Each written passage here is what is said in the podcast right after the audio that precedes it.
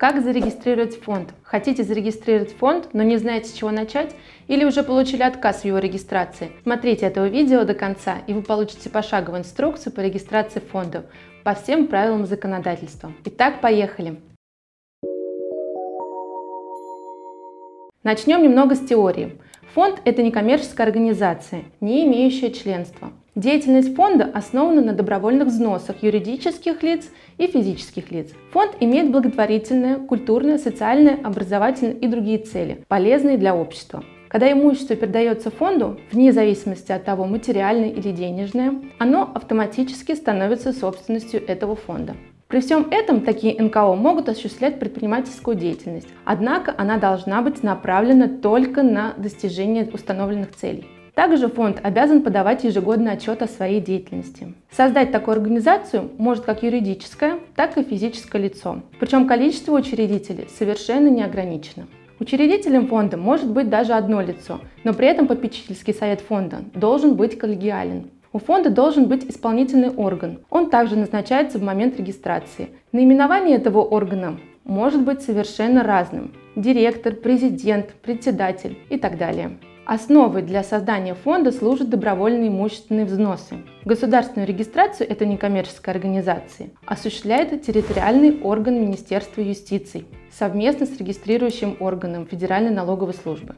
Государственная регистрация регулируется Федеральным законом о государственной регистрации юридических лиц и индивидуальных предпринимателей, Федеральным законом о некоммерческих организациях, Гражданским кодексом РФ, а также подзаконными актами, такими как приказы ФНС и прочее.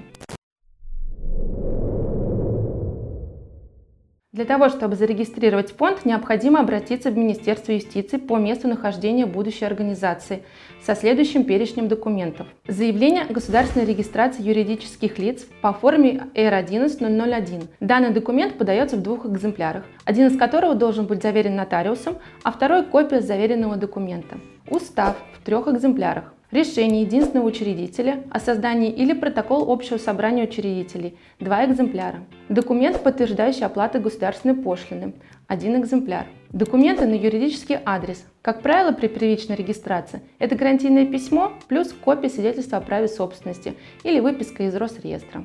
Копия доверенности на представителя – один экземпляр. Срок государственной регистрации составляет полтора месяца. После того, как государственная регистрация будет успешно пройдена, происходит автоматическая постановка на учет во внебюджетных фондах, такие как Фонд социального страхования и Пенсионный фонд.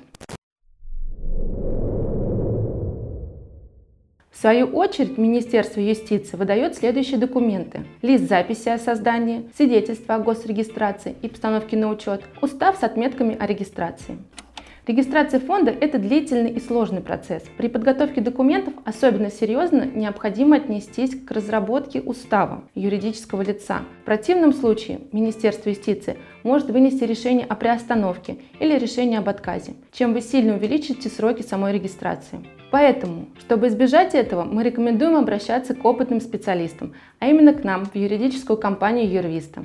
Мы грамотно и четко, учитывая все нюансы регистрации фонда, проведем всю процедуру от начала и до конца. На этом все. Желаем удачи вам и процветания вашей организации.